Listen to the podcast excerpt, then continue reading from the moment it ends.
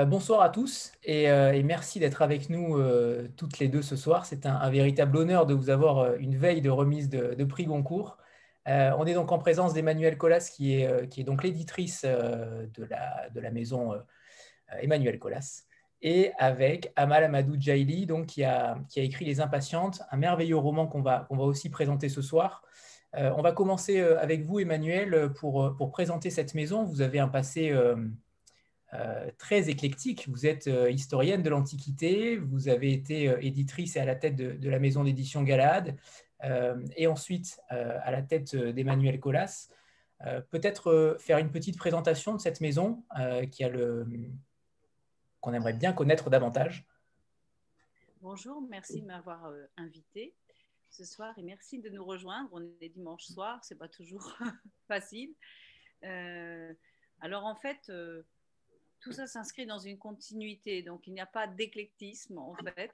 Euh, oui, je suis euh, historienne de l'Antiquité. J'ai euh, enseigné pendant 15 ans à l'université et, euh, et, je travaillais sur des problématiques que j'ai reprises en fait dans les maisons les deux maisons d'édition que que j'ai fondées. C'est la question en fait de l'intime et du politique. Question de la relation entre l'individu et la famille, l'individu et la communauté, la communauté et le pouvoir.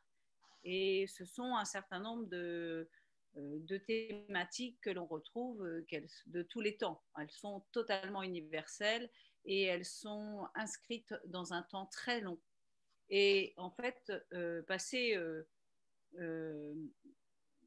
d'un métier à l'autre, euh, ça s'est fait un petit peu euh, au travers de ces problématiques. Et, et créer une maison d'édition, c'était euh, créer un outil qui permette aussi de réfléchir dans le contemporain sur ces questions en s'inscrivant dans un monde qui était un monde ouvert. Donc j'ai créé en 2005 les éditions Galahad que j'ai dirigées jusqu'en euh, 2017 et euh, les éditions Emmanuel Colas existent tout simplement parce que j'ai perdu ma maison d'édition euh, pour des raisons euh, qui sont euh, structurelles aux, petites maisons d'édition. La difficulté est liée euh, à ce qu'est une PME, au développement d'une PME, etc.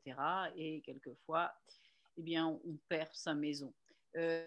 Euh, mais euh, le dénominateur commun entre les deux, c'est moi.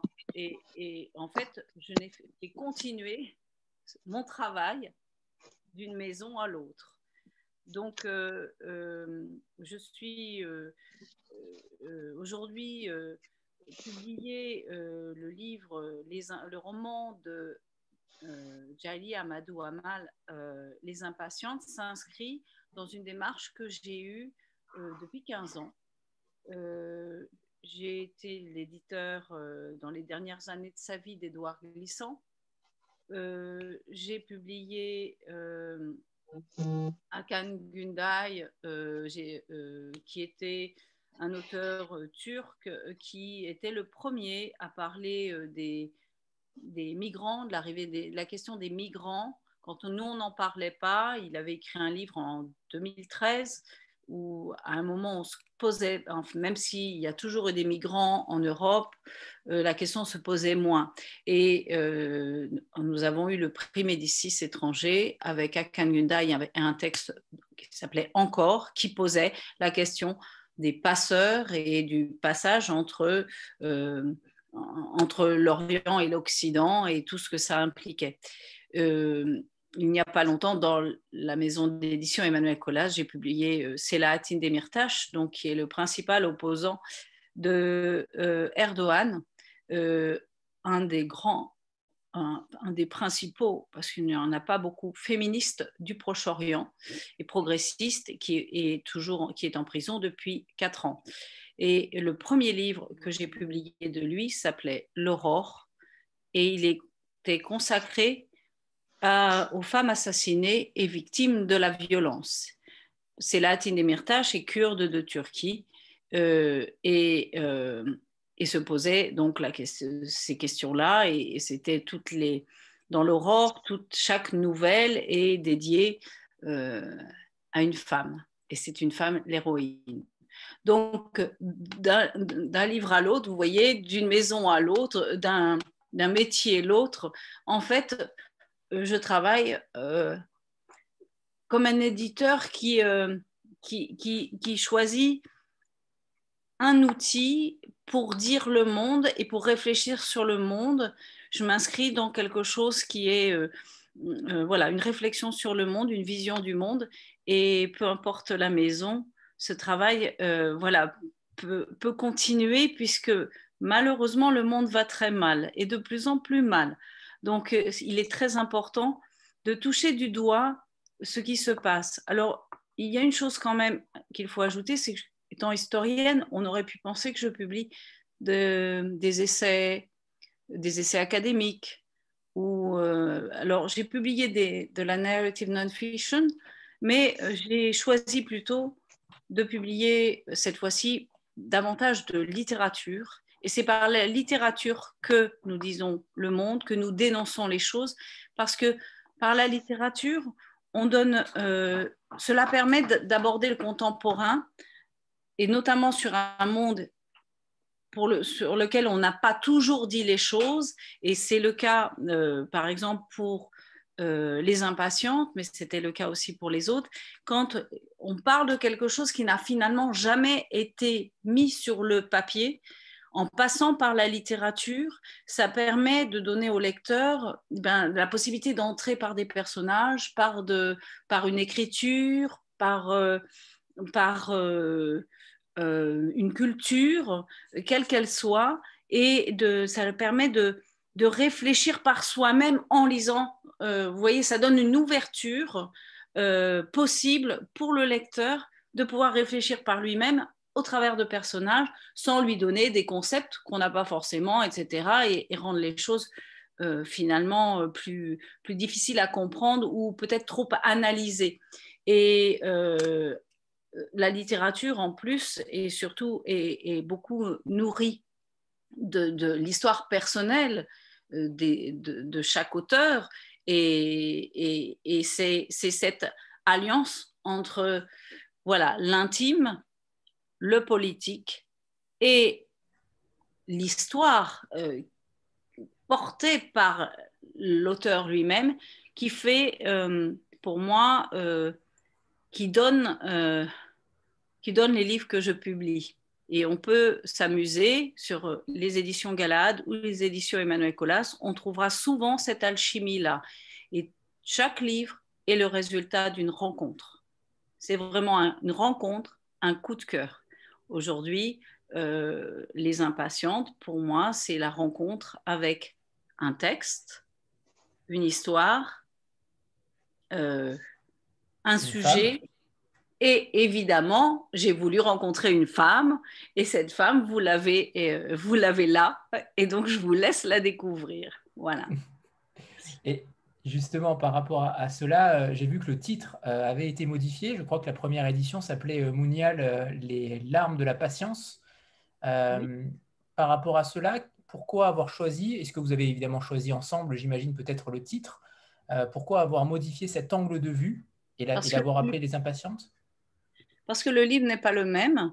Euh, elle vous l'expliquera aussi. Tout simplement, euh, Amal a écrit un livre qui a été publié euh, au Cameroun, qui est distribué en Afrique. Et, quand j'ai qui a eu le prix Orange du livre en Afrique, il a été découvert ainsi. Et quand euh, j'ai eu l'occasion de le publier, euh, ça a été aussi cette rencontre avec Amal où j'ai rencontré un texte, mais euh, en France, nous avons, et ça, je suis un, éditeur à l'origine de littérature étrangère, de littérature française aussi, mais moins. Et en fait, euh, et avec la littérature francophone, c'est exactement le même, la même chose que pour la littérature étrangère. Il est très important de voir qu'un texte, il est écrit dans une culture et, et, quelquefois on cherche un moyen de, de, le, de rencontrer. Nous, mon, mon métier d'éditeur, c'est de faire, euh, faire en sorte que le lecteur rencontre. Euh, l'auteur et le texte. Et prenons l'exemple du Québec pour faire plus simple. Quand vous publiez un, livre du Québec, vous allez le, le publier, mais pas, vous allez d'abord l'éditer et vous allez faire un certain nombre de changements, vous allez faire évoluer la langue pour qu'elle, euh, tout en gardant l'authenticité, bien sûr, mais pour que euh, euh, la langue qui n'est pas la même, parce que ce n'est, je prends l'exemple du Québec pour que où vous, vous savez qu'il y a d'autres façons de dire les choses, d'autres expressions, et quand il y en a trop, ça fait un livre étranger qui ne passe pas forcément vers le lecteur. Donc, on a fait, j'avais échangé avec Amal et je souhaitais qu'on travaille sur le texte. En plus, en France, nous avons une, vraie tradition dans les petites maisons d'éditing pour que euh, finalement cette euh, possibilité de faire voyager encore plus un livre qui déjà été publié, ben on va le faire voyager, oui, mais on va aussi le faire aller encore plus loin. Donc c'est un nouveau livre. Et pour bien le distinguer, je souhaitais qu'on ne donne pas le même titre. Et moi, je souhaitais que ce soit un titre positif, parce que je me base sur beaucoup de choses extrêmement graves. Mais si je me base sur ces choses graves, c'est que je pense qu'on peut les changer, qu'on peut faire bouger quelque chose. Sinon, si, si on ne peut pas faire bouger les choses en publiant un texte, finalement, ça ne sert pas tellement à grand-chose de publier un texte, sauf faire plaisir à celui qui raconte, etc. Il faut que ce texte, il trouve son lecteur pour peut-être, c'est une toute petite pierre, mais qui peut-être va faire un petit peu bouger l'édifice, faire changer les choses. Et donc, je voulais un texte dynamique, rebelle. Et il l'est, clairement. Jaili Amadou Amal, bonsoir. Bonsoir. Euh, on va, peut-être commencer par, euh, entre guillemets, pitcher le livre. Euh, pourquoi avoir choisi ce, thème-là? On sait que vous avez été euh, marié de force vous-même, très jeune, à 17 ans. pourquoi avoir voulu porter haut et fort cette, cause?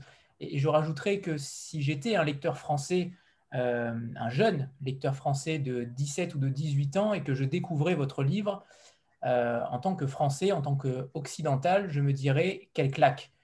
Parce que je pense que beaucoup ont à apprendre euh, de cette culture, beaucoup doivent connaître ce qu'il se passe également en Afrique. Et euh, je n'ose imaginer dans quel état un jeune lecteur pourrait découvrir ce qu'il s'y passe réellement à travers votre livre. Alors j'aimerais connaître votre vision par rapport à cela. Eh bien, j'ai simplement euh, raconté ce que vivent euh, des milliers de femmes dans toute la zone du Sahel. Euh, les conditions des femmes. Je voulais au départ parler des violences faites aux femmes, qui est quand même un sujet universel. mais en, plaçant tout ça dans, dans, un milieu sahélien, un milieu que je connais bien et et la cause des femmes dans ce milieu-là n'est vraiment pas, voilà, c'est pratiquement dramatique à mon avis. Et euh, donc, je voulais euh, aborder ce thème des violences faites aux femmes, mais euh, sous plusieurs regards. La, le mariage précoce et forcé étant quand même la violence la plus pernicieuse qui soit, puisqu'elle entraîne automatiquement toutes les autres formes de violence le viol conjugal, les violences économiques, les violences physiques, les violences psychologiques, etc.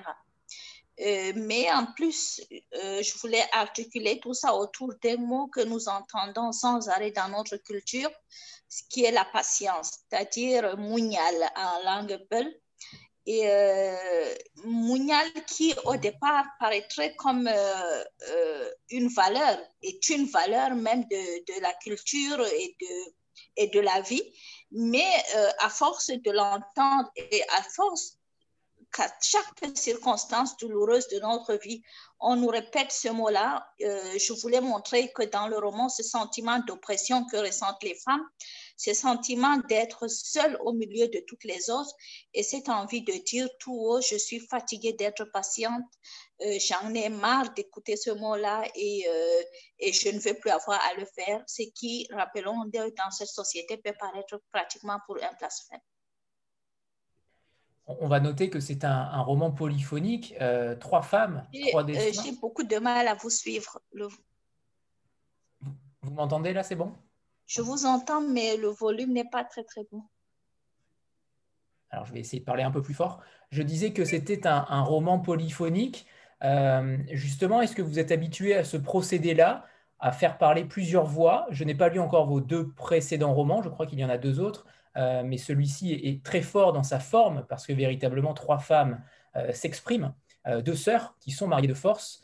et le troisième point de vue est donc celui de la, de la Daada Saharé.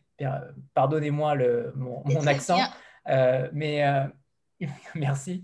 Et euh, qui est donc la première femme, celle qui a tous les droits, entre guillemets, et qui, il y a une double soumission en réalité qui se fait, la soumission par rapport au mari et ensuite la soumission, quasiment, à mon sens, par rapport à cette, à cette première femme. Déjà par rapport aux trois voix de femmes, c'est vrai que c'est un style que j'ai aimé de déjà la publication de mon premier roman en donnant la parole à plusieurs personnes pour avoir des points de vue différents, mais qui se rejoignent quand même. Et euh, voilà, c'est un style que j'aime et, euh, euh, et, qui me permet vraiment de pouvoir comme je le disais tantôt, montrer plusieurs points de vue.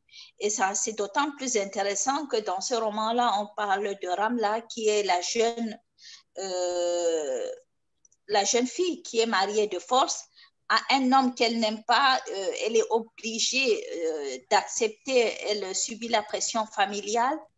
Mais en plus de ça, quand elle va, quand elle rentre dans son foyer, on a le regard de cette première épouse euh, Safira qui était là, qui est la Dada Sare, vous l'avez bien prononcé. Et cette Dada Sare n'a que 30 ans, mais toute la société mais toute la société lui dit déjà qu'elle est, euh, qu'elle est vieille, euh, que, qu'elle devrait simplement se contenter de sa place de première épouse, de la maman de la maison, celle qui n'est plus qui ne peut plus séduire le mari, euh, celle qui est là juste pour euh, les enfants et l'organisation de la famille. Donc, il y a deux femmes qui s'affrontent. allô? Oui, c'est bon, il faut juste cliquer sur. Oui, d'accord. J'ai l'impression qu'elle avait été coupée. Donc, il y a deux femmes euh, qui ont donc des, des, des, points de vue totalement opposés. Et Safira, dans le roman, ne veut même pas savoir comment Ramla est là et pourquoi elle est là. Une coépouse n'est pas une sœur. Une coépouse n'est pas une amie. Une coépouse est tout simplement une rivale. Et euh, une coépouse est là pour euh, prendre mm-hmm. votre place selon le regard de la Dala mais également euh, pour euh, diminuer l'héritage de vos enfants. Donc, euh, à ce moment-là, on n'est pas du tout prêt à en faire une amie. Et on ne le voit pas d'un bon oeil. Et c'est vrai que ce passage-là est, extrêmement fort, cette troisième voie, je trouve, et c'est rare de donner la parole. En principe, on donne la parole aux, jeunes filles qui sont mariées de force, mais là, c'est un point de vue totalement inédit, à mon sens, et très original. Stéphanie? Euh, il faut quand même aussi rappeler que euh, c'est ça, c'est ce qui permet aussi de comprendre la polygamie, que c'est toujours une décision unilatérale. Euh, c'est jamais le, le, la coépouse ou la, la est la première épouse qui, à qui on va demander la permission. Au contraire, c'est toujours voilà, c'est le mari qui décide, qui impose son choix euh, et, et, et, cela crée d'autant plus de souffrance pour, pour cette femme-là qui aimait son époux, qui avait une place bien définie dans la société, mais euh, qui, qui au-delà de la peur de perdre son époux, a aussi peur, peur de perdre pratiquement tout ce qui fait sa vie. Euh, elle peut, voilà, elle est là aussi parce qu'elle a des enfants, elle est là parce qu'elle a une place, mm-hmm. puisque quand, tant qu'elle n'est pas mariée ou quand, mm-hmm. quand, quand on ne la voit pas comme une femme mariée, euh, pratiquement, elle n'a plus de place dans la société. Et en plus de cela, il y a aussi le côté euh, économique, puisqu'elle a été mariée aussi très tôt, donc elle n'est pas dépendante financièrement. Euh, elle n'est pas indépendante financièrement, donc euh, euh, si elle n'est plus dans son foyer, elle est simplement obligée de rentrer chez ses parents, ce qui en fait donc une autre forme de violence où les femmes sont prêtes à tout pour pouvoir rester dans leur foyer, même si elles en souffrent. Et là, généralement, elles le disent, peu importe ce que je ressens, peu importe la souffrance, euh, du moment que les autres pensent que je suis heureuse, je peux faire continuer à faire semblant d'être épanouie. Et je pense qu'on reparlera aussi tout à l'heure du côté matérialiste qui est euh, véritablement un sujet du livre.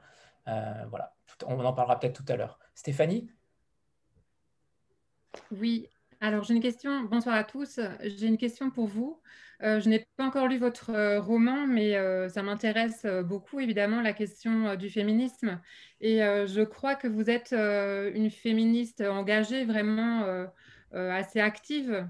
Et je me demandais quelle était justement la définition du féminisme quand on, voilà, quand on, quand on est africain. Est-ce que ce n'est pas un terme qui est très occidental? Est-ce qu'il n'est pas remis en question justement par euh, les Africains, enfin les différents pays d'Afrique, par les femmes africaines? Euh, et, donc, s'il est remis en question, quels sont les nouveaux contours qui sont dessinés et euh, voilà, quelles sont les façons en fait d'être activiste? Voilà, merci beaucoup pour la question. C'est vrai que le, le, peut revêtir à certains moments, euh, une, peut avoir à certains moments une connotation euh, un peu péjorative, et surtout en Afrique où euh, la féminité des femmes est, très importante.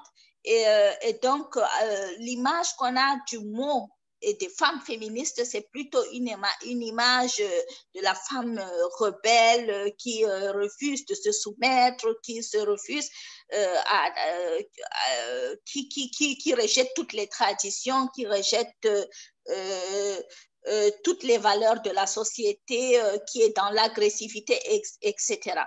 Alors qu'en fait, ce que moi je veux défendre et ce que je veux montrer aussi aux autres, ce que le, être féministe, c'est tout simplement faire avancer la cause des femmes. La cause des femmes, c'est le droit à l'éducation, pour les petites filles, euh, c'est le droit à ne pas être mariée précocement, c'est le droit de pouvoir porter plainte quand on est violé, c'est le droit de... Euh, euh, voilà, c'est tout simplement le droit d'être une personne qui a autant de droits que, que, que les autres personnes dans la société. C'est tout simplement ça. Donc, quand on va sur un bras de fer avec euh, le conjoint ou avec les, autres membres de la société ou les hommes de la société, automatiquement, on, y va perdant.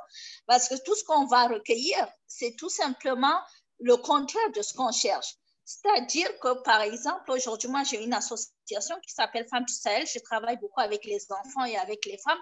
Mais si on va avec beaucoup d'agressivité, le seul résultat qu'on aura, c'est que les hommes vont retirer les petites filles de l'école en se disant on ne veut pas que, nos filles deviennent comme elles.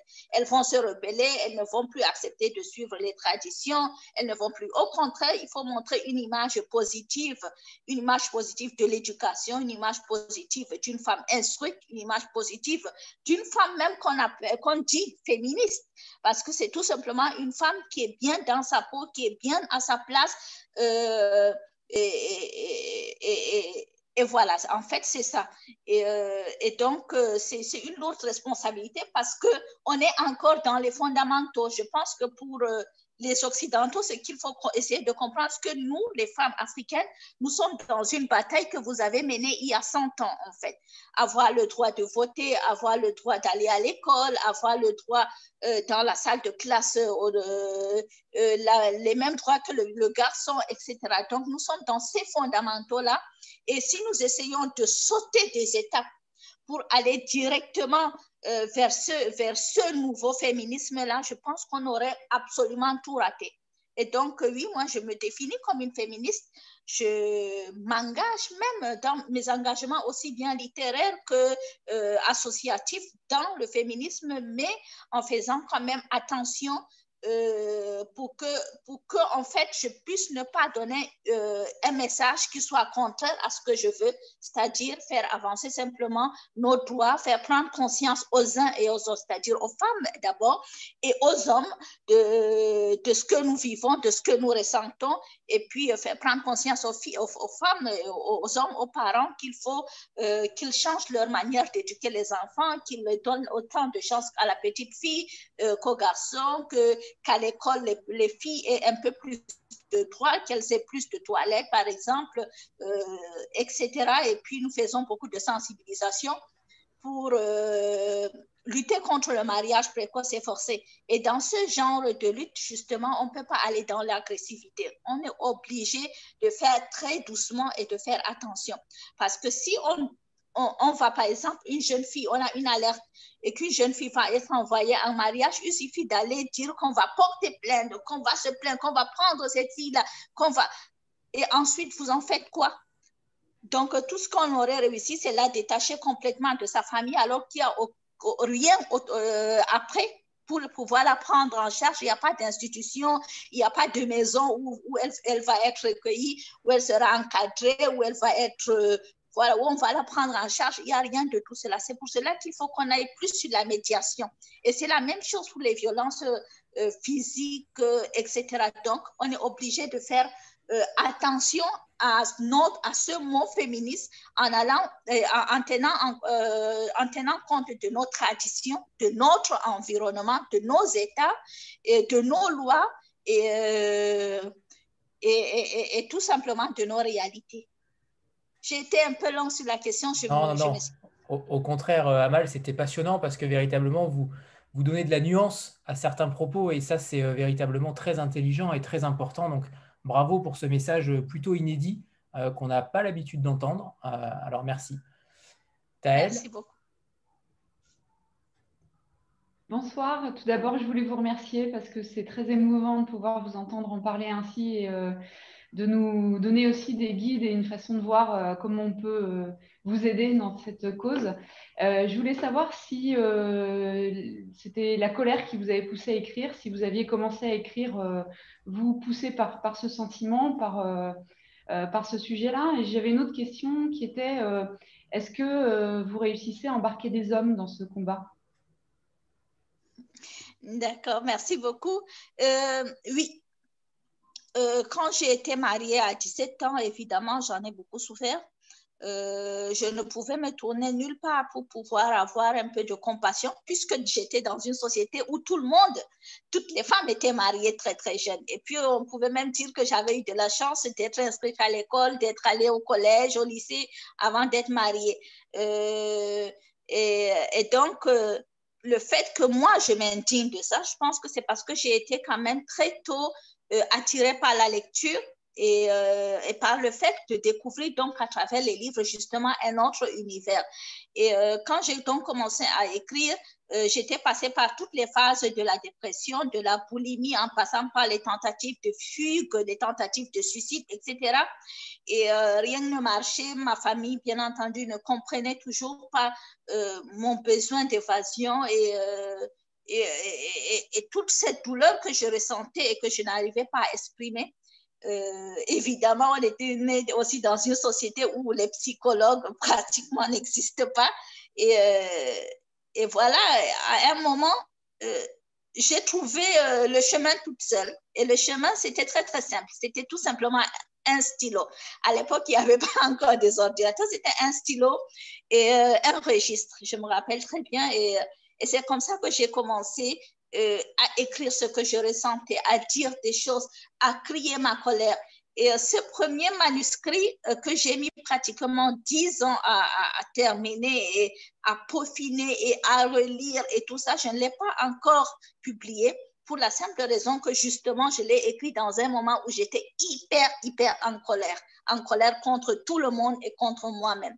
Et donc, j'ai trouvé vraiment l'exutoire dans la littérature. Donc ça, c'était la première question. Et la deuxième question, euh, c'était est-ce qu'il y a des hommes qui soutiennent notre cause? Effectivement. Moi, j'ai eu plusieurs, euh, euh, plusieurs réactions, surtout pendant les dédicaces et tout ça. Où euh, les hommes m'ont carrément dit, je ne savais pas vraiment que c'est ce que ressentaient les femmes. Et puis, on a aussi des messages du genre, euh, les hommes qui étaient d'abord contre, qui disent, oui, mais elle, euh, elle va contre les traditions, d'autres qui vont même plus loin en disant que je suis même carrément contre la religion et tout ça.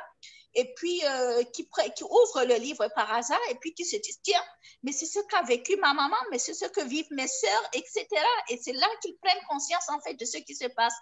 Euh, le but, en fait, et, là encore, on va revenir aussi un peu sur le combat féministe, c'est que nous ne sommes pas dans une guerre contre les hommes. Nous avons besoin des hommes. Les hommes, ce sont nos pères, nos enfants, etc. Et donc, on ne les déteste pas. Mais ils sont obligés quand même de comprendre que par certaines de leurs attitudes, ils créent énormément de souffrance autour d'eux. Et l'objectif, justement, d'écrire des livres, de sensibiliser, de créer une association, et ça, c'est de leur faire prendre conscience à eux d'abord, je peux même dire d'abord, à eux d'abord, de tout, de tout l'enjeu en fait et de tout ce qu'ils sont en train de créer pour qu'ils puissent euh, voilà, faire changer les choses. Et puis, j'ai l'habitude de dire, hein, les femmes n'ont pas l'idée du, du, pouvoir qu'elles ont parce que, après tout, même en Afrique, ce sont quand même les femmes qui éduquent les enfants. Et un garçon, il est éduqué par sa mère alors ce garçon-là, il deviendra l'homme de demain. Et si ce garçon devient un homme qui frappe sur sa femme, qui empêche ses filles d'aller à l'école, qui euh, parle aux femmes n'importe comment, c'est un petit garçon qui a été mal éduqué par sa mère. Nadia?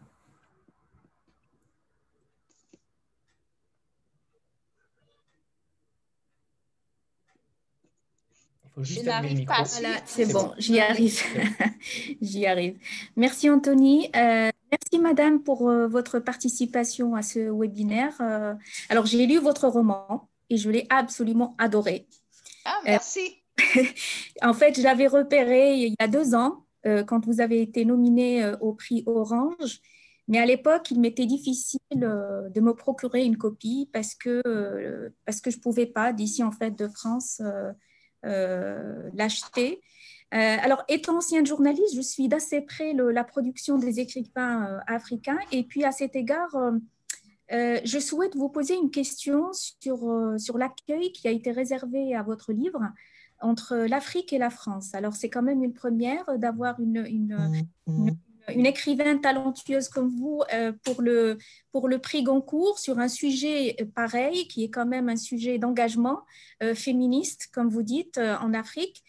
Et je voulais vous poser la question, est-ce que vous avez noté une différence dans les, dans les échos que vous avez eus de la part de votre public africain résident en Afrique et celui français de France. Vous avez certainement fait le tour de beaucoup de librairies au Cameroun, en Afrique, de plateaux, ici en France, rencontré euh, du monde dans les deux continents. Qu'est-ce qui étrange ou pas étrange pour les deux publics? Qu'est-ce qui attire leur attention dans votre livre? Et est-ce que vous avez, euh, vous avez remarqué que leur avis, leurs appréciations sont les mêmes ou, différentes, euh, ou peut-être qu'elles se rejoignent sur une base commune? Merci. Bon, j'ai commencé à écrire en 2010 et euh, mes sujets portent toujours sur euh, euh, les conditions des femmes. Donc, pour ce roman-là, la première version, Mounial, les larmes de la patience, qui a quand même recueilli voilà, beaucoup de réactions positives, et puis notamment le prix Orange du livre en Afrique ça a été, ça, pour moi, c'était en Afrique et notamment au Cameroun, c'est un processus en fait, c'est un travail quand même qui, qui dure depuis dix ans où on parle, on sensibilise, même si, euh, voilà, euh, par rapport à mon premier roman qui parle uniquement de polygamie, mais ça rejoint quand même euh, les, les, larmes de la patience. et donc, là, c'est les gens achètent le livre et ont lu le livre et, le commentent surtout par rapport au message en fait qu'il comporte et, et, qui les intéresse à l'histoire, etc. Euh, alors que bon, en France, j'ai pas suffisamment de recul euh, puisque ça fait euh, c'est depuis septembre, donc c'est quatre mois, moins de quatre mois. Que le livre est sorti, mais euh, la réaction quand même est assez différente parce que je me rends compte qu'en France, on s'intéresse aussi beaucoup à l'aspect esthétique au-delà de, de l'aspect euh, voilà, de, de l'histoire, les gens vont aussi sur la qualité littéraire du roman. Euh, est-ce que c'est bien écrit? Est-ce que c'est intéressant? Est-ce que le style est bon, etc. Donc, j'ai beaucoup de, de questions euh, sur la forme du livre que sur le fond. Et puis, j'essaie aussi d'insister sur, sur un plan qu'il ne faut pas que, qu'en lisant ce roman, euh, en Europe, les gens se disent, euh, oui, on l'a lu, on a bien aimé, mais on se sent euh, un peu éloigné du sujet. Absolument pas. Quand on parle de violence faite aux femmes, le sujet est universel. Certes, on va se dire, oui, mais le mariage précoce et forcé dans le milieu occidental n'existe pratiquement plus. Oui, mais pas forcément, hein, parce que ça, ça, peut très, très bien exister et ça peut même être votre voisin parce qu'avec euh, aujourd'hui la France et les multiculturels, etc., euh, en plus de ça, il y a les autres formes de violence et on ne doit pas être, euh, voilà, être complice de ces violences-là. On peut prendre l'exemple de toutes ces femmes et surtout même depuis le début de la, de, la pandémie où on compte pratiquement les femmes qui sont tuées par leurs conjoints et tout ça. Donc, sur ce plan-là, le roman rejoint donc une cause qui est universelle à toutes les femmes.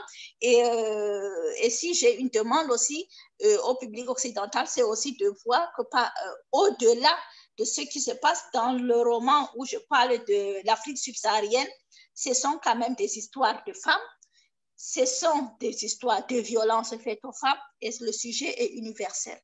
Donc, pour le moment, pour bien répondre à votre question, je n'ai pas suffisamment de recul pour savoir les vraies différences, mais euh, voilà, peut-être je répondrai à ça dans quelques mois, si on m'invite encore. Thibault Bonsoir, c'est un immense plaisir euh, de vous entendre euh, ce soir. Je n'ai pas encore eu le plaisir de lire votre livre, mais croyez-moi, dans la semaine, c'est euh, la première chose que je vais faire. Euh, j'ai deux petites questions. Est-ce que pour vous, c'était une réelle nécessité euh, de plaidoyer sur la condition des femmes dans une époque où beaucoup de femmes, justement, plaidoient sur leurs conditions, sur le viol, sur le mariage forcé, que ce soit en Occident et en Orient. Et ma deuxième question se porte plutôt sur l'aspect Goncourt.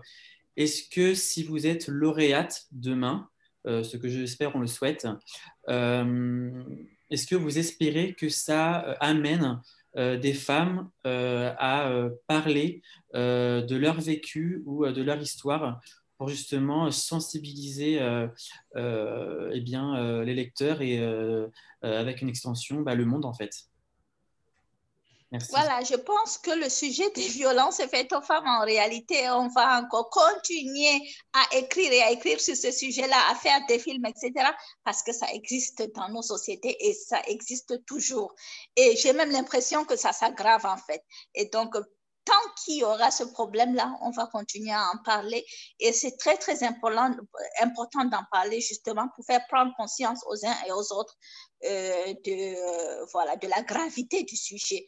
Euh, est-ce que le concours pourrait changer quelque chose? Oui, certainement. Pour moi, ça va changer énormément les choses. aussi bien sur le plan de la littérature que sur le plan voilà, du, du plaidoyer de la société civile. Sur le plan littéraire, je suis un auteur africain vivant sur le continent africain. C'est la première fois, si je l'obtiens, qu'un auteur de la euh, de, de, de l'Afrique subsaharienne l'obtiendra, surtout qui vit dans le continent.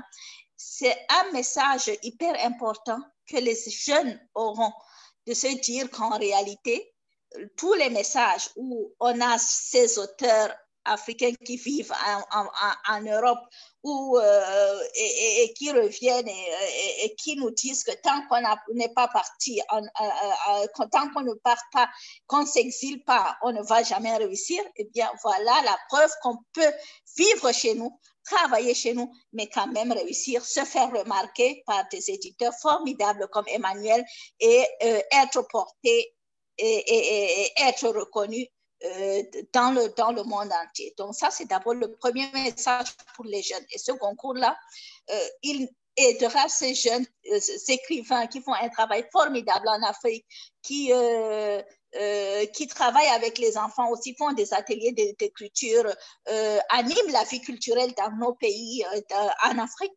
euh, qu'ils sachent que ce qu'ils font, c'est important et qu'ils peuvent y arriver. Donc ça, c'est d'abord le message d'espoir. L'autre côté que le concours va changer, euh, évidemment, c'est le message sur les femmes. Si moi, je suis arrivée, étant mariée à 17 ans, on m'avait empêché d'aller à l'école et tout ça, mais je suis quand même arrivée à écrire des livres portés par mes propres filles parce que je ne voulais pas de l'avenir qu'on leur réservait. C'est pour cela que ça m'a encouragée à écrire. Euh, si on a ce concours-là, c'est la preuve et la, la meilleure façon de montrer à toutes les jeunes filles que si moi je suis arrivée, étant une de leurs, elles peuvent aussi y arriver. Et ça, même si on n'a pas le concours, je pense que ce message est déjà quand même passé parce qu'être finaliste aussi, et euh, avoir publié son livre en France et avoir euh, autant d'échos positifs, ça, c'est aussi quelque chose de bien. Mais le concours nous permettrait de faire un meilleur plaidoyer dans les plus hautes institutions pour que la condition et les lois puissent évoluer en faveur des droits des femmes. Pour moi, c'est comme ça que je le vois.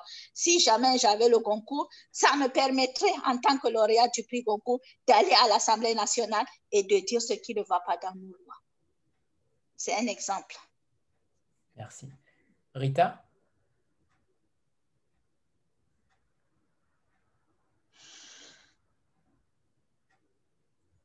On ne t'entend pas. Non, on ne t'entend pas. Ah, je passe la parole à Amandine en attendant. Bonsoir, merci beaucoup euh, pour votre discours, euh, Amal. C'est vraiment euh, très, très émouvant. Moi, je voulais vous poser une question. Vous parlez de, violence dans ce livre et je me demandais comment vous aviez, vous avez dû vous poser la question de comment parler de ce sujet parce que c'est très difficile de savoir par quel angle euh, en parler et comment euh, faire pour que ça touche le plus de personnes possible. Et j'aimerais que vous, nous parliez un peu de ça. Comment vous avez euh, construit le livre? Comment parler des violences, c'est ça? Et comment, comment parler de ce sujet et comment vous avez décidé de, de l'aborder dans votre livre? Est-ce que voilà, vous avez vous êtes dit pour toucher le plus de personnes, il faut que je l'aborde de telle manière eh bien, euh, déjà, pour pouvoir parler des violences, il faut déjà faire un travail sur soi et arriver à la conclusion que si j'ai été mariée précocement, si j'ai été violée, si on me frappe, euh, si on m'impose une épouse, etc., ce n'est absolument pas de ma faute. Donc ça, c'est le premier point. Et euh, pour ma part, j'ai commencé, j'ai eu le courage de, donner mon premier manuscrit à lire et d'avoir fait tous les efforts, le réécrire et tout ça pour qu'il puisse être publié pour une première raison, c'est qu'au-delà de moi et de mon envie d'être écrivain, bien sûr, il y avait mes filles. J'ai deux filles. Si je n'avais rien fait à 14 ans, elles seraient envoyées en mariage comme leur, premier, leur, leur Et donc, euh, je ne pouvais qu'être non seulement motivée, mais en fait, c'était au-delà d'un besoin, c'était une nécessité euh, absolue de pouvoir donc parler de ces sujets-là et d'être une voix suffisamment forte pour que le jour où ma fille serait adolescente, que je puisse justement avoir cette voix-là pour dire non. Donc ça, moi, ça a été ma motivation personnelle. Mais je pense que pour toutes les autres femmes, que ce soit par le biais hein, de la littérature ou même du théâtre, ou même simplement entre amis, rester et parler, pouvoir parler de violence et pouvoir avouer que oui, mon, mon, mon conjoint m'a giflé, que oui, passe pour moi parce que généralement les femmes se cachent. Elles se cachent parce que la société leur montre qu'elles sont en fait non pas des victimes, mais euh, euh, des accusés pratiquement. Parce que la première question qu'on vous pose, c'est qu'est-ce que vous avez fait à cet homme-là pour qu'il vous frappe? Ou bien est-ce que c'est parce que vous vous êtes mal comporté ou bien c'est une seule fois, ça a peut arriver et tout ça. Donc il faut pouvoir prendre ce courage-là de parler. Mais au-delà de ça, il faut arrêter d'être des complices de violence. Nous toutes, je ne sais pas combien d'entre nous ont déjà vu une amie se faire violenter, mais on s'est dit ce ne sont pas nos affaires. Ou même une voisine, on, entend, on sait très bien qu'il y a quelque chose qui se passe dans la maison d'à côté, dans l'appartement d'à côté, mais on se dit ce ne sont pas nos affaires, alors que c'est une affaire de tous et de toutes. Donc il faut que tout le monde prenne conscience qu'il y a un problème, que tout le monde fasse attention, et ça je le disais d'ailleurs aux lycéens, qu'ils doivent faire attention à leurs camarades de classe, savoir demander à, son camarade, est-ce que tu vas bien? Qu'est-ce qui se passe? Et savoir l'accompagner pour qu'il puisse dénoncer ou bien même prendre les devants par rapport à ce genre de choses. C'est très, très important et euh, il faut qu'on s'y mette toutes et tous. Et tous, en effet, oui. Anne? Bonjour madame, euh, merci pour euh, vos mots, vos mots d'auteur et puis vos mots de, mère, parce que c'est en tant que mère de fille également, j'entends vraiment ce que vous dites. Et aussi merci de nous secouer, parce que vous avez raison, euh, on en a tous besoin. Je, voulais juste revenir sur le titre du livre, Les impatientes, et, et Emmanuel Collas, vous avez précisé que c'était un titre positif. Et tout à l'heure, en, parlant, vous avez évoqué le fait qu'on dise aux jeunes filles qui, étaient, qui, subissaient un mariage précoce, sois patiente, attends, sois patiente. Mais patiente pourquoi? Quelle est la promesse finalement? S'il n'y a pas de, révolte de la part de ces jeunes filles, pourquoi leur demander d'être patientes Pour arriver à, quoi? Ça m'intéresse de, savoir pourquoi on leur dit ça. Ça veut dire qu'on on, suppose que leur situation n'est pas enviable ou n'est pas idéale ou, est même atroce, mais on leur demande d'attendre et d'attendre quoi?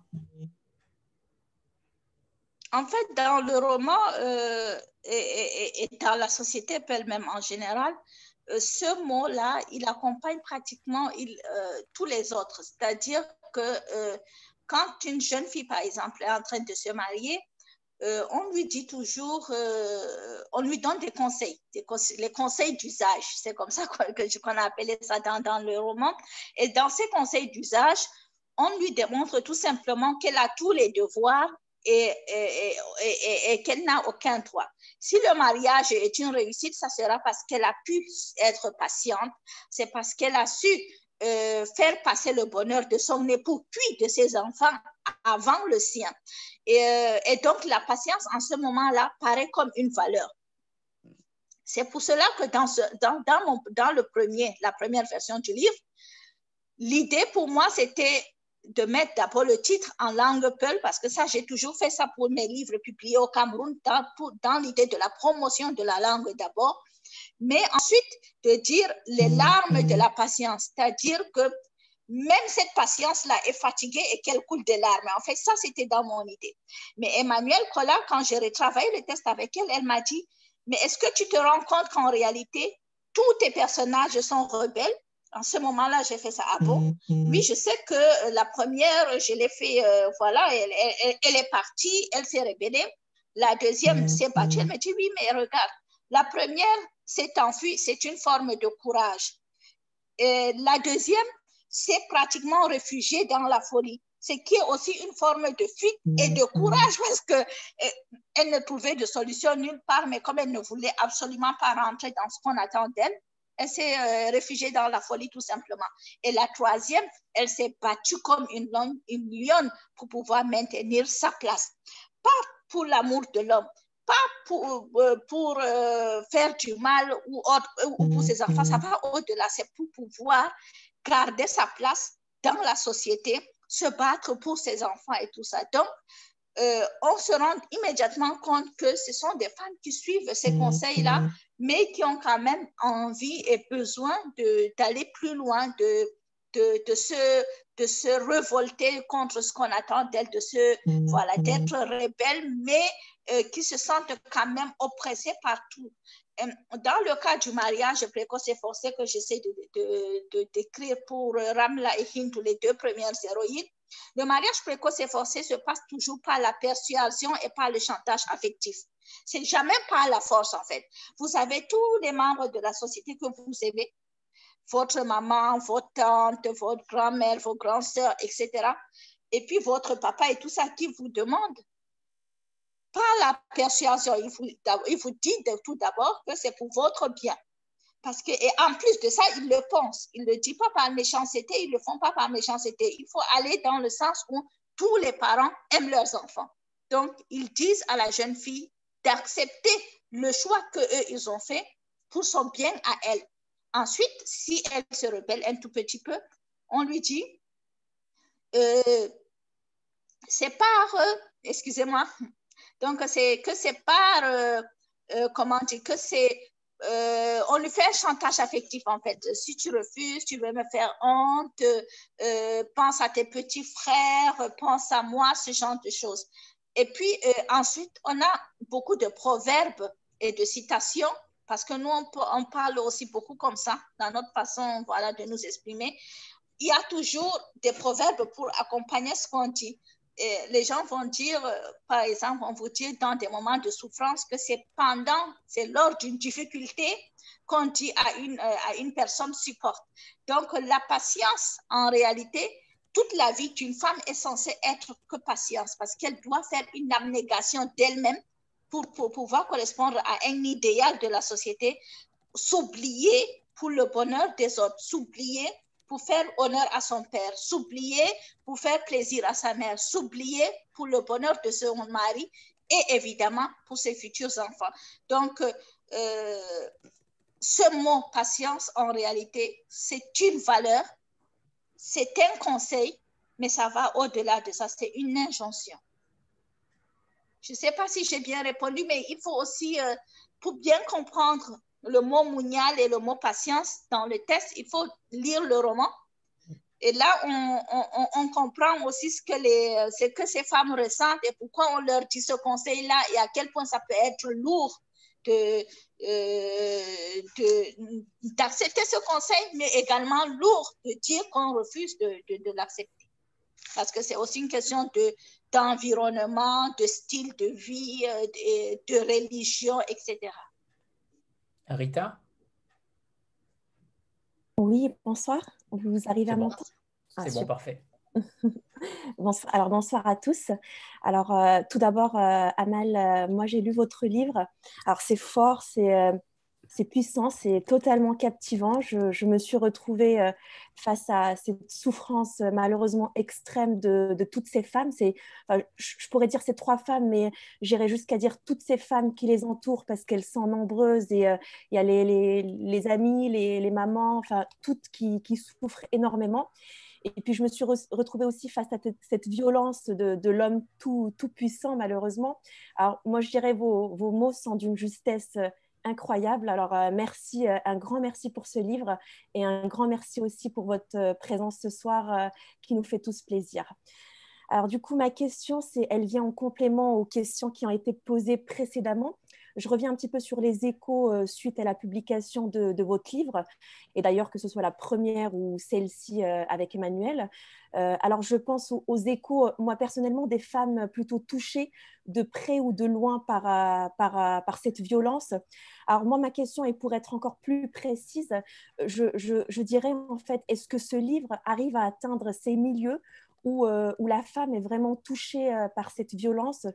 Euh, des femmes en fait qui partagent peut-être cette révolte ou surtout en fait des femmes qui ferment les yeux et qui acceptent la condition malheureusement sans, sans lever la voix et, euh, en croyant en fait que c'est la norme malheureusement. Donc moi j'aimerais juste savoir si ce livre euh, arrive à atteindre ces milieux, si euh, vous avez des échos par rapport à ça, euh, si, si, vous êtes en contact avec des associations qui œuvrent pour passer le message à des femmes qui savent lire ou qui ne le savent pas, donc peu importe en fait dans les deux cas. En fait, j'ai envie juste de penser que, et de croire surtout fort que, que les mots ont encore un, un, pouvoir énorme en fait sur, sur la condition euh, et, j'ai envie de croire que ce livre arrive à atteindre ces milieux pour euh, changer cette condition.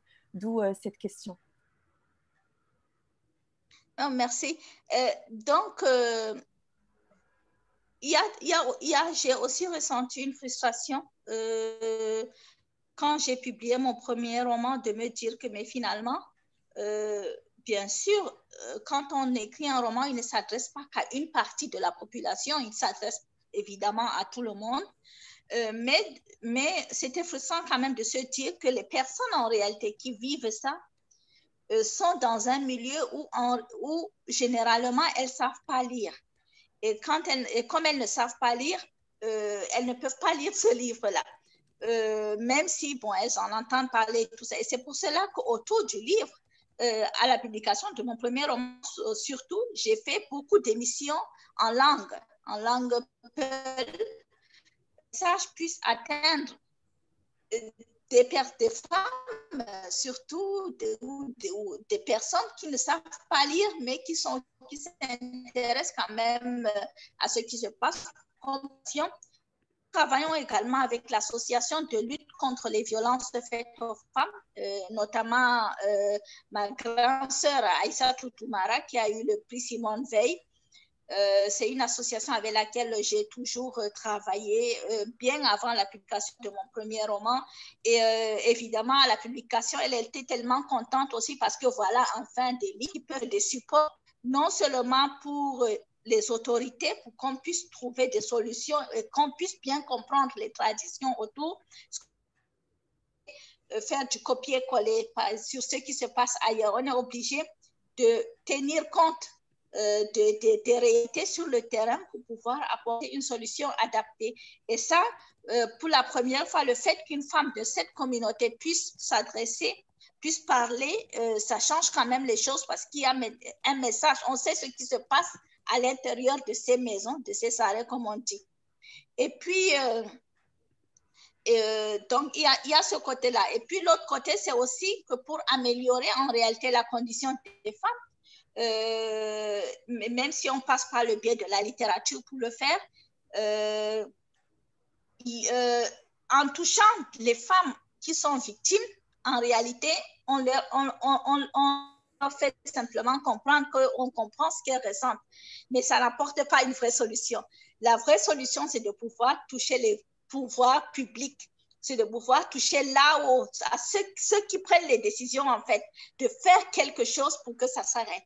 Et donc, pour ça, en réalité, euh, c'est pas les personnes qui vont qui sont des victimes qui peuvent euh, voilà aider mais les personnes justement les plus haut placées comme je le disais tantôt avec euh, si jamais on avait le prix concours à quel point ça peut être formidable de pouvoir faire un vrai plaidoyer dans les institutions où il faut pour que les femmes qui ne savent même pas lire euh, puissent voilà, voir évoluer leurs conditions de vie.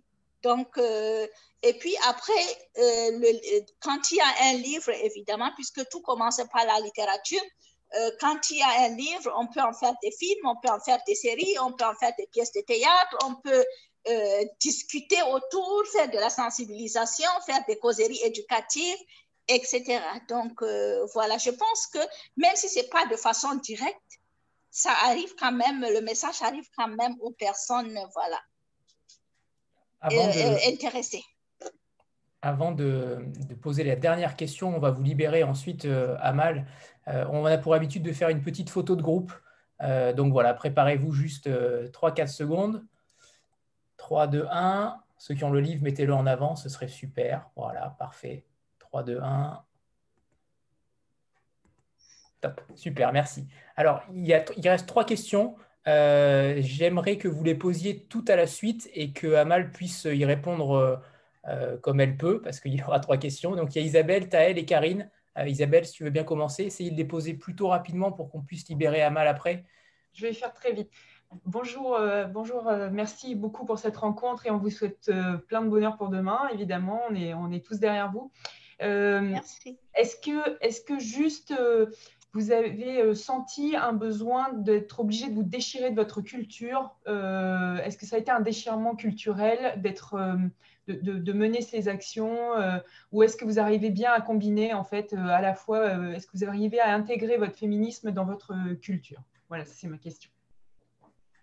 Eh bien, pour ça, pas du tout, pas du tout. Je suis euh, comment dire, une bonne peule qui respecte le poulard, c'est-à-dire le code de valeur euh, qui régisse la société, enfin, qui respecte les codes positifs de la valeur, parce que évidemment, les sujets dont je parle normalement, c'est des sujets euh, tabous dans notre société, parce que ça va à l'encontre du CMT, c'est-à-dire de la pudeur, puisqu'on ne doit pas dire ses souffrances, on ne doit pas parler de certains sujets comme la sexualité, le viol et tout ça. Bon, mais euh, n'empêche quand même que je suis euh, quelqu'un de très attaché à sa culture. Je ne me sens pas, euh, même si je transgresse les règles, on peut dire ça comme ça, de certaines de ces valeurs-là, je me sens quand même toujours euh, une fille de ma communauté, je sais que je le fais pour la bonne cause. Et aujourd'hui, avant d'être Peul ou d'être je ne sais quoi, euh, on est d'abord des enfants du monde.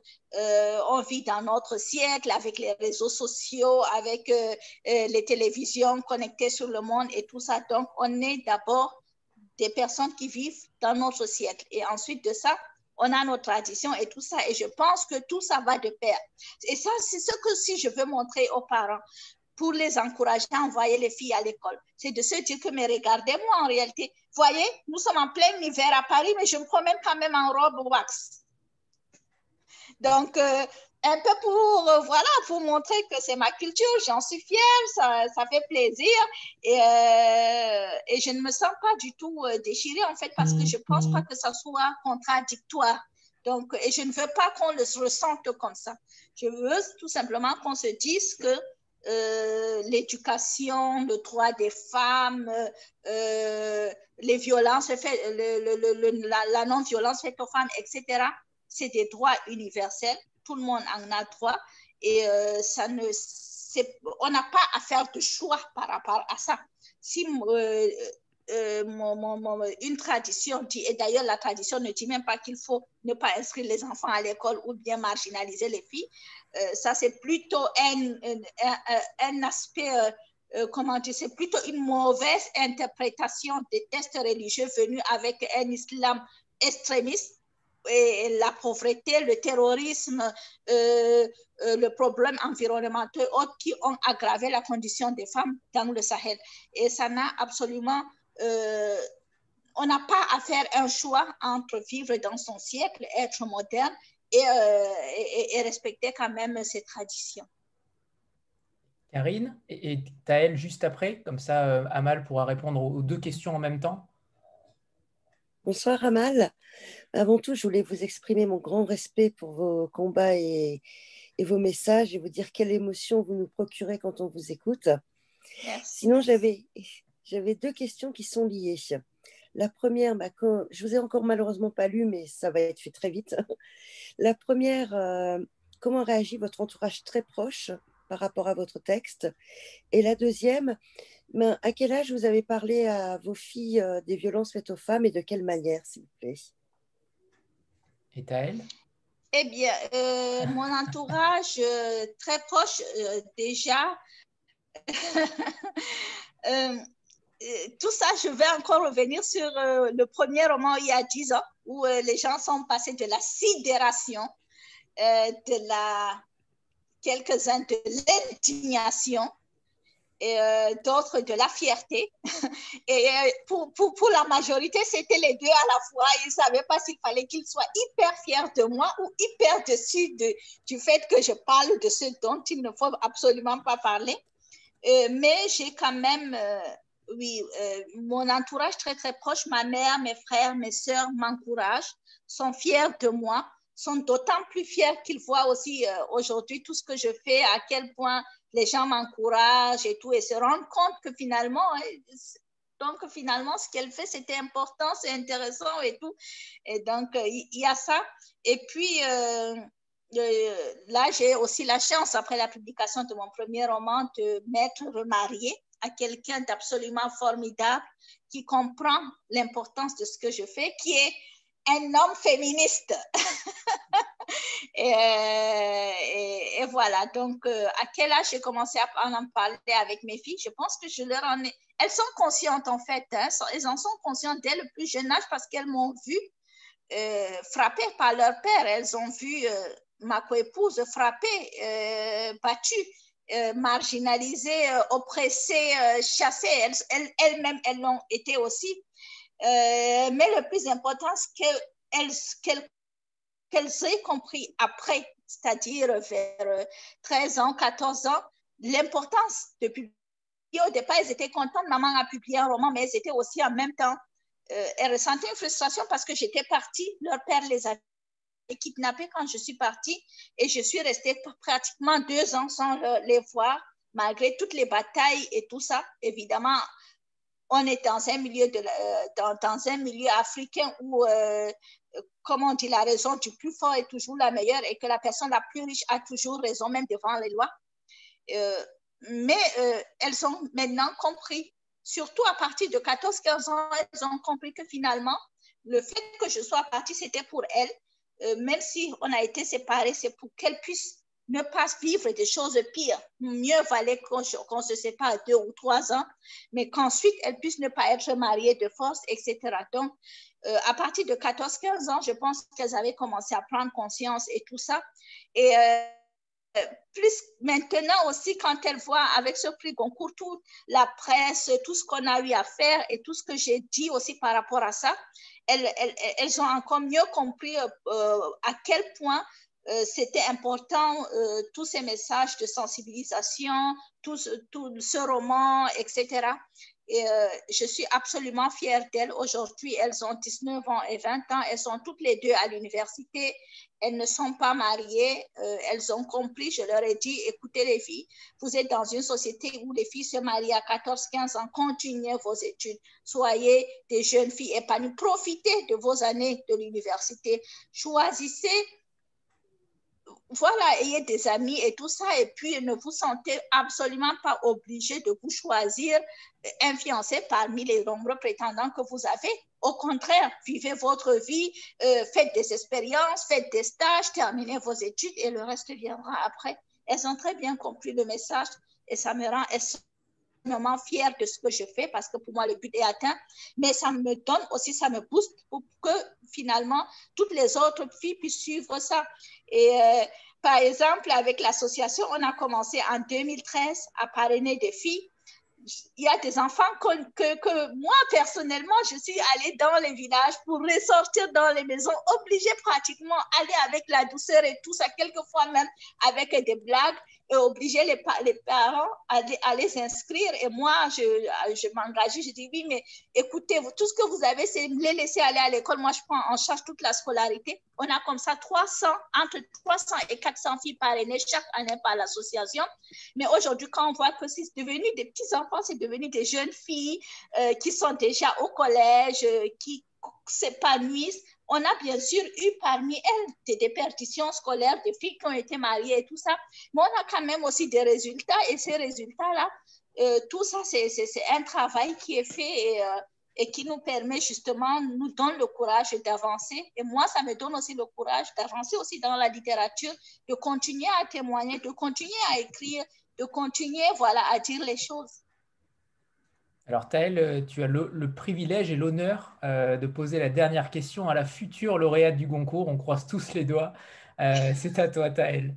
Merci beaucoup. Effectivement, c'est tout ce qu'on vous souhaite. On est tout cœur avec vous. Je voulais savoir si vous aviez la foi et si votre foi avait changé depuis que ce livre était édité. Si j'avais? La foi. La foi? Oui. je suis une musulmane. Euh, je pratique ma religion, évidemment. Euh, une, religion, comment dire, je pratique ma religion avec euh, justement ceux qui la pratiquent bien. Pas les, voilà, pas les, les, les, les, gens qui commencent à nous raconter n'importe quoi et, et qui veulent nous réinventer l'islam. Moi, je pratique un islam, je ne dirais pas modéré, non.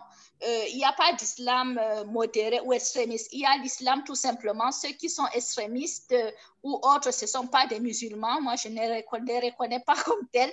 Donc voilà, moi, je, je, je, je pratique un islam que m'a appris mon père, qui m'a inscrit à l'école, qui m'a demandé, qui, qui m'a accompagné à l'église pour que j'aille chercher des livres pour commencer pour lire parce que c'était le seul endroit où il y avait des livres et que qui est devenu super ami avec le prêtre et qui, qui discutait pendant des mm-hmm. heures et euh, voilà je ce que je veux c'est c'est ça donc euh, ma foi en réalité je ne me sens pas je ne me dis pas que ce que je dis, c'est contre, par, contre l'islam ou contre euh, voilà, la religion ou euh, que je vais à l'encontre de mes croyances. Au contraire, Au contraire, justement, tout ce que je raconte dans le, dans, le roman, c'est pour que aussi faire comprendre faire prendre conscience aux gens que l'islam dont on entend parler quelquefois dans les médias euh, et autres, dont on entend voilà, tous ces messages négatifs, ce n'est absolument pas l'islam. Merci. merci, Amal. Alors, il est temps de, de nous quitter. Euh, désolé d'avoir un petit peu dépassé, Amal, mais euh, c'était très dur de vous arrêter. et j'ai tout fait pour, mais je n'y suis pas arrivé. Euh, alors, merci Emmanuel, merci Amal de nous avoir fait ce cadeau-là. Euh, si, par hasard vous n'obtenez pas le prix Goncourt demain, en tout cas, vous avez celui de notre cœur. Et ça, c'est une évidence. vous nous avez conquis ce soir et, ça a été d'une facilité déconcertante. Dès vos premiers mots, on vous a, on vous a déjà adopté. Alors, merci infiniment déjà pour votre roman, parce que votre roman est extrêmement puissant et j'espère qu'il réveillera les consciences. mais en tout cas, force et honneur pour vous demain. On espère de tout cœur que vous, euh, que vous détiendrez ce, ce, prix-là. Et, euh, et, ce serait aussi une très belle, une très belle chose pour Emmanuel Colas, qui, euh, avec sa maison, aurait sûrement une autre visibilité et ce serait, ce serait merveilleux. Merci beaucoup, merci de m'avoir reçu. Et merci à vous, merci à tout le monde pour toutes ces belles questions, pour cette attention. Euh, j'ai beaucoup aimé l'échange. J'espère que nous pourrions, voilà, euh, à un moment plus calme, voilà, refaire les choses comme il faut. Euh, et puis, n'oubliez pas de, comment, de recommander les livres à tous vos amis et tout, et puis de croiser les doigts des mains et puis même les orteils et tout ça pour demain. ce sera fait, ce sera fait, bien sûr, Amal. Et on vous souhaite bon courage et reposez-vous bien pour demain. On, espère que ce sera une journée chargée. Ce sera, euh, ce sera bon signe si ça, si ça l'est. Merci à tous. Au revoir tout le monde et merci Emmanuel. Et on remercie Estelle Roche aussi qui a permis, euh, qui a permis cela euh, pour faire le lien. Donc merci, merci à toutes les trois. Au revoir tout le monde. Bonne soirée à tous.